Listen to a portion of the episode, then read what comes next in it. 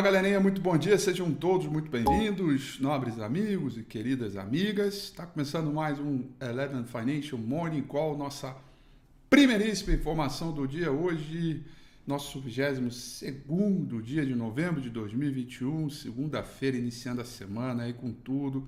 Espero que você tenha tido aí um ótimo final de semana e que esta semana seja bem bacana, iluminadíssima aí para você em todos os sentidos, em todos os seus propósitos e conquistas. Vamos que vamos, que o panorama dos mercados hoje começa num ritmo bem melhor do que terminou na última sexta-feira, com dados vindo lá da China, né? informações, na verdade, né? vindo lá da China. A gente teve é, é, um final de semana guardando com muita ansiedade, muita coisa que poderia ser tratado, mas algumas coisas já foram é, é, colocadas e isso é bom para a gente, eu vou citá-las agora.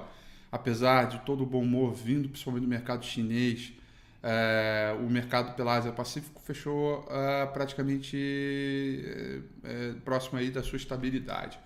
Tóquio fechou em alta de 0,09%, Hong Kong leve queda de 0,39% e o principal índice na China, o Xangai Composite, fechou em alta de 0,61%.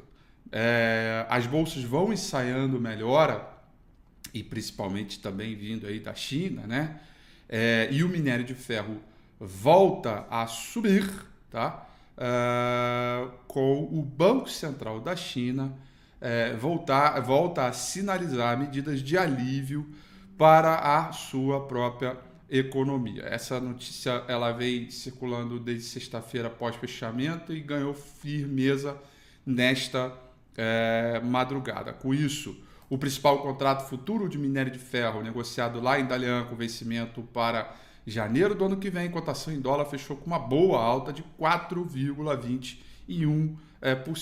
Eu não vi quanto é que está a Vale no pré-mercado, mas imagino que esteja aí algo bacaninha é, para a gente. Né? Ó, a Vale no pré-mercado está subindo 3,37%.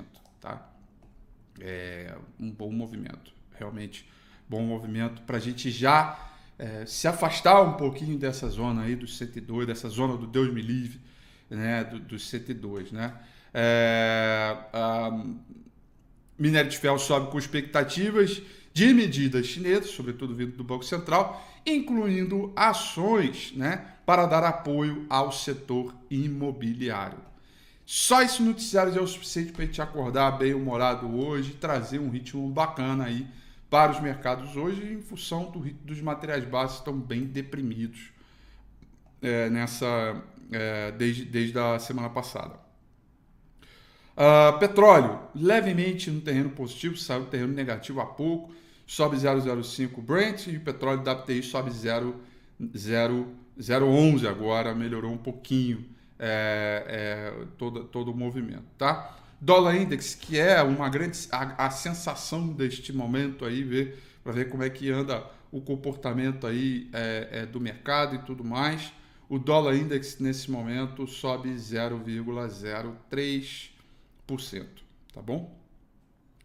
O principal contrato do S&P 500, esse que é, é, uma bela de uma referência aí é, para que a gente possa entender aí o, o, o, como é que vai ser a abertura do, do, do mercado, sobe 0,41%. Então, tá aí é, um, um, ponto aí importantíssimo para que a gente possa é, já ter aí um, uma abertura é, bacana.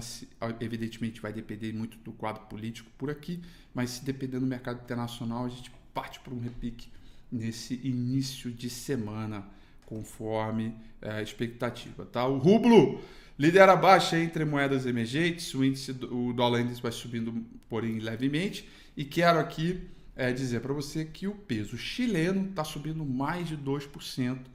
É, nesse final de semana tiveram, tivemos eleição majoritária e a eleição foi para o segundo turno, é, mas com o resultado das eleições, investidores aí voltaram a ter apetite e, portanto, o, o peso chileno se valoriza mais de 2%, que acaba sendo uma sinalização positiva para cestas de moedas de mercados emergentes como um todo.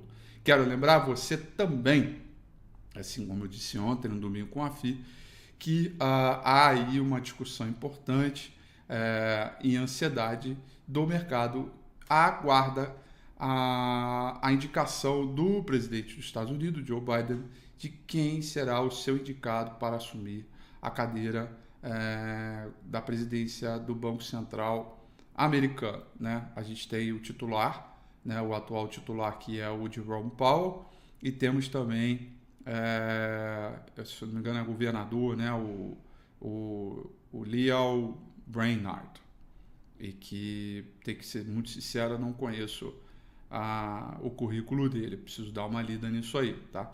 É, mas enfim, vamos ficar esperto é, é, nessas condições, tá? Bom, de um lado a gente tem mercado internacional, a China apaziguando um pouco as coisas, de um lado a gente tem a Europa relativamente preocupada com a tal quarta onda, tá? Alguma aversão ao risco vai persistindo nesta manhã, é, desde que houve o aumento de infecções é, que empurrou, por exemplo, a Áustria. Ontem eu falei Austrália. É que a minha tia mora lá, né? Então acabou sendo automático. A Áustria é, para um lockdown e, e, e vai estimulando, por exemplo, a Alemanha a ir pelo mesmo caminho. Então, esse é um sinal de alerta e algo que a gente tem que deixar no cantinho do monitor aí para ficar esperto caso haja é, é, alguma, alguma, algum movimento, tá? É, essa semana, é, deixa eu ver aqui, ó, Londres vai subindo 0,84%, Paris subindo 0,19%, Franco na Alemanha subindo 0,07%, é, por cento, tá? É, essa semana, é, galerinha, na quinta-feira, nós teremos feriado nos Estados Unidos, tá? Não vai haver pregão por lá. Quinta-feira que vem, dia 25. Aliás, 25, quinta-feira, é dia também de eu estar lá em Goiânia. Inclusive, já coloquei o link aí no chat para você que é de Goiás, de Goiânia. Atenção aí, estarei em Goiânia presencialmente numa live, numa, numa palestra muito bacana e tá aí o link se você quiser acompanhar ao vivo e a cores. Deixei no chat do YouTube, tá? Nesse dia vai ser feriado, então a gente vai estar tá aqui é, um olho lá e outro cá, tá bom? Uh, nós temos aí 10 horas e 30. Bom, agenda de hoje, tá? A agenda de hoje nós temos o índice de atividade do FED de Chicago, esse dado está previsto para sair 10 e meia da manhã. Depois, ao meio-dia, vamos conhecer vendas de casas existentes, tá? Uh, e depois acaba, acabou-se os dados aí uh, da agenda de hoje. Agenda de hoje muito vazia, muito provavelmente uh, a gente vai acompanhar o chamado tick by tick com o mercado americano, tá? E com o feriado na quinta-feira nos Estados Unidos, muito provavelmente na sexta-feira a gente vai ter um pregão bem tranquilinho também, tá? E a gente vai, mais uma vez, ficar muito à mercê uh, da questão política, da questão local. Aliás, eu falei isso no Domingo com o Rafi ontem, tá? Quem não assistiu o Domingo com o Rafi, eu sugiro, super recomendo que você vá no Domingo com o Rafi uh, de ontem para ver o panorama do mercado e eu, dos mercados e eu respondo a seguinte pergunta, né? É, será que nós vamos perder a região dos 100 mil pontos? E aí eu respondo o motivo pelo qual é, eu acho que pode perder, que acho que não pode perder, e eu te digo isso. Então, é, tá aí, tá? É, sugiro bastante que você assista, porque tá legal pra dedéu, tá? Vamos dar uma olhada no gráfico do índice Bovespa aqui. É, nós caímos praticamente todos os dias da semana, não apenas na sexta-feira resgatou um pouquinho a região ali dos 102 Continuamos ainda namorando essa região do Deus me livre, região perigosíssima. Se perder, teremos um pivô de alto e o mercado abre um caminho procurando aqui esse último fundo aqui em 93 mil pontos. É, lembrando que né, a gente tem no gráfico semanal essa média móvel 200 períodos aqui, passando pelos 99.700 pontos. Perdendo, é, ou seja, se a gente perde os 100 mil, a gente tem esse 99.700 como uma fortíssima, é, uma fortíssima região de enrosco, que evidentemente é, é, pode servir como ponto de suporte para uma retomada em repique. Né? E a gente viu no domingo com a FID ontem que praticamente todos os indicadores técnicos estão sobre e vem disso, que há uma condição é, importantíssima e uma possibilidade fortíssima de retomada na tendência, com muita resistência aqui é, em 104.035 pontos, que se rompido autoriza aí um repique intermediário para depois autorizar aquele repique mais forte mesmo para valer, que é os 108.600 pontos, né? É, então a gente vai tentando buscar um cenário de recuperação. Acredito que o setor de materiais básicos deve abrir bem é, nesta manhã, tá? É, em função do minério de ferro que está engrenando bem e da fase depreciada né? que ele vem vivendo. Eu destaquei dois setores importantes é, no domingo com o Rafi de ontem para esta semana. Um deles foi o materiais básicos, o outro é, eu prefiro que você vá lá assistir, mas é um setor que eu já venho falando bastante e que, inclusive, está dando muitas, muitas, muitas oportunidades. É onde a gente realmente pode gerar alfa em nosso portfólio. É, e, evidentemente, a gente vai ter que ajustar todas as expectativas atuais com o mercado internacional e combinar com os russos. Quem são os russos? Os nossos queridos, ilustríssimos e amados políticos do Congresso Nacional. Né? É, há uma discussão da PEC do, do, dos precatórios no Senado. O mercado precisa entender se isso vai ou não vai ser aprovado.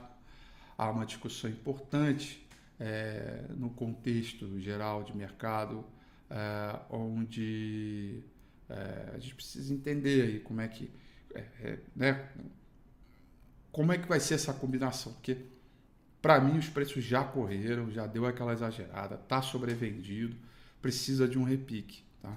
Reversão de tendência é muito cedo para falar, mas o mercado atualmente está operando política na veia, né? é político. Né? Não, não, vem dizer que, ah, porque eu sei que, fundamento, ah, não. Fundamento tem muito, empresas de valor tem bastante, a simetria já está absurda, mas, é, puta, beleza, mas e aí, né? E aí que tem que combinar com os políticos, né? E essa semana vai ser mais uma delas aí, é, sem sombra de dúvida. E a prévia do PSDB, que foi confusão danada também, né? a prévia que vai, que não vai, que não vai fundo, e suspendeu. E enfim, a eleição daqui a pouco vai pegar mais fogo, mais ainda do que a gente vem observando. Tá bom, galerinha? São essas, portanto, as informações para o nosso Morning Call de hoje. Eu desejo a vocês aí é, uma excelente semana, bom negócio, tudo de bom. Amanhã, às 8h35 ponto, eu estarei aqui para mais um Morning Call. Tchau.